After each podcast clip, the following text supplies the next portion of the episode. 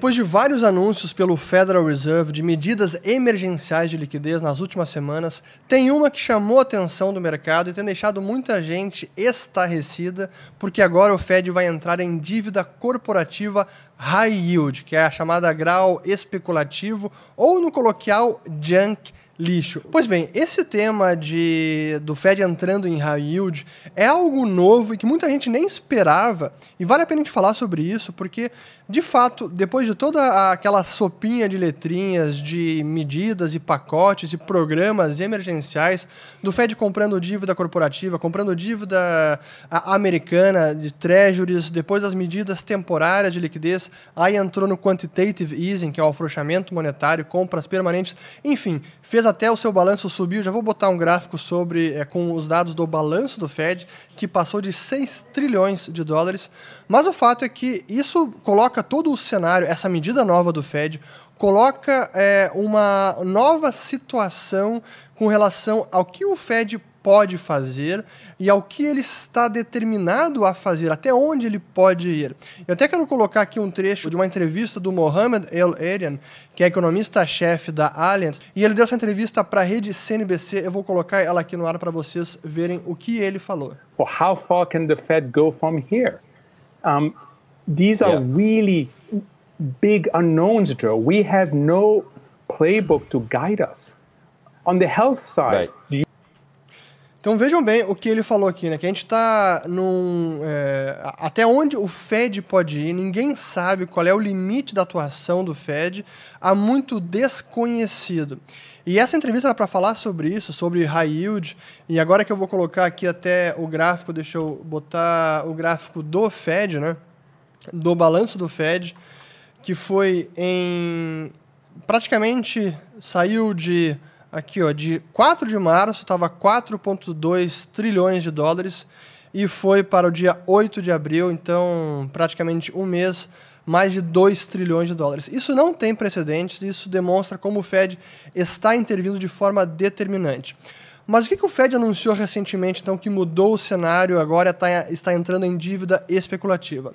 Uma das, um dos programas que foram anunciados pelo Fed é o chamado Secondary Market, deixa eu colocar aqui até o terminho do Fed, ó, Secondary Market Corporate Credit Facility, o SMCCF. É, então, tem uma facilidade, um programa de crédito corporativo no mercado secundário. O que significa isso? Que o Fed vai começar, quais são os ativos elegíveis?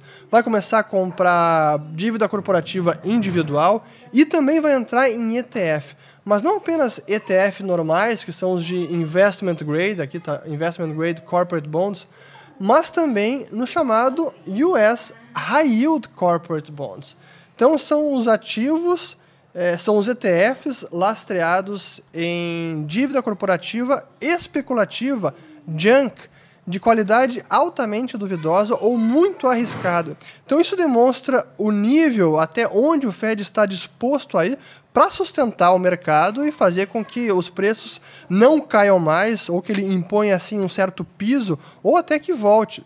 E a gente pode ver o que aconteceu, o efeito que teve no, nesse mercado. Vamos botar aqui primeiro é, o próprio, esse aqui é o ETF de o Trust High Yield Corporate Bond ETF, do iShares. Então vejam como ele veio caindo aqui em março, e aí caiu bastante até o dia 23 de março.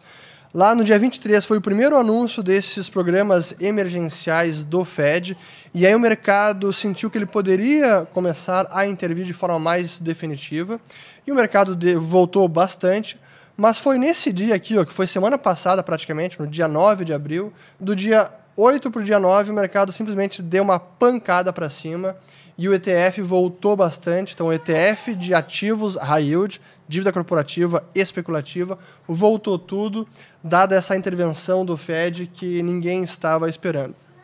Então, isso demonstra que sim, o Fed tem capacidade de entrar no mercado e a sua atuação é determinante, é decisiva. Eu vou mostrar um outro aqui agora, vou mostrar o, outro ETF, que esse é do Standard Poor's, que é o High Yield. Este é o Junk, JNK.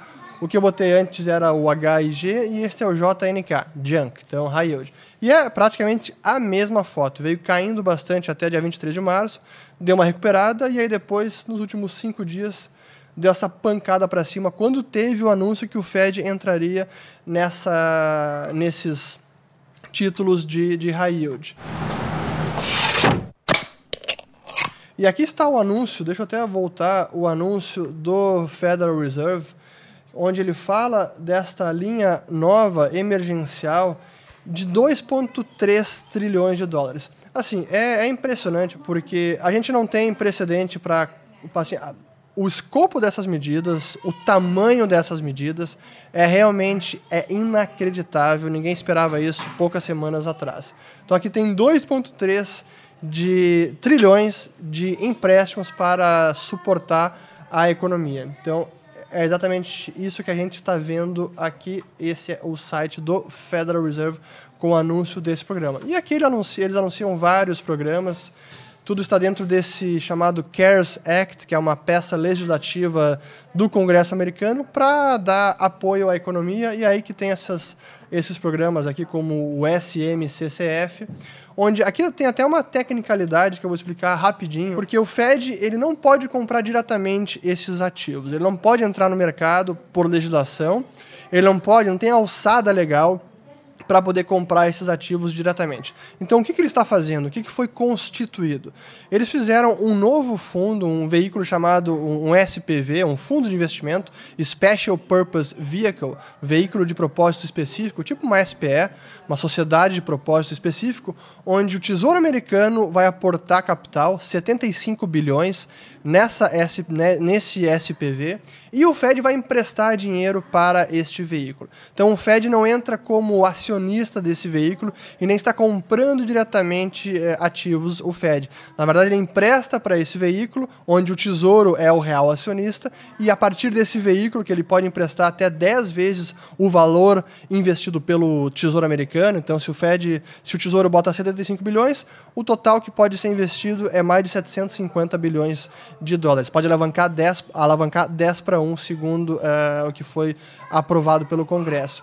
Então é assim que o Fed vai comprar os ativos, seja bondes corporativos individuais, seja por meio de ETFs high yield, especulativo, ou junk, como aqueles dois que eu demonstrei ali.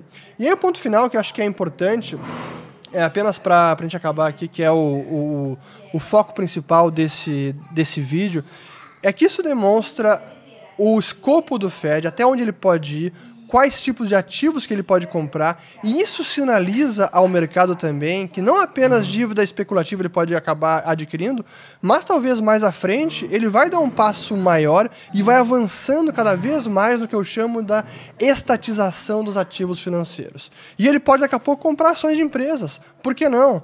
Já que não há respaldo legal para fazer isso diretamente, se constitui um novo veículo, como foi feito aqui, um novo SPV com qualquer denominação específica. O Fed bota dinheiro e o, e o Tesouro bota dinheiro e o Fed empresta para esse veículo que vai comprar as ações no mercado. Então, é, é realmente algo inédito que a gente está vivendo, onde o Banco Central americano avança cada vez mais nos mercados e ele tem um papel cada vez mais preponderante. E é por esse motivo que eu sempre digo e venho dizendo, e agora isso vale cada vez mais, que é fundamental que nós entendamos como o Banco Central funciona, como o Fed opera e como as suas intervenções podem ter um papel decisivo de impactar os preços dos ativos e definir o curso do mercado.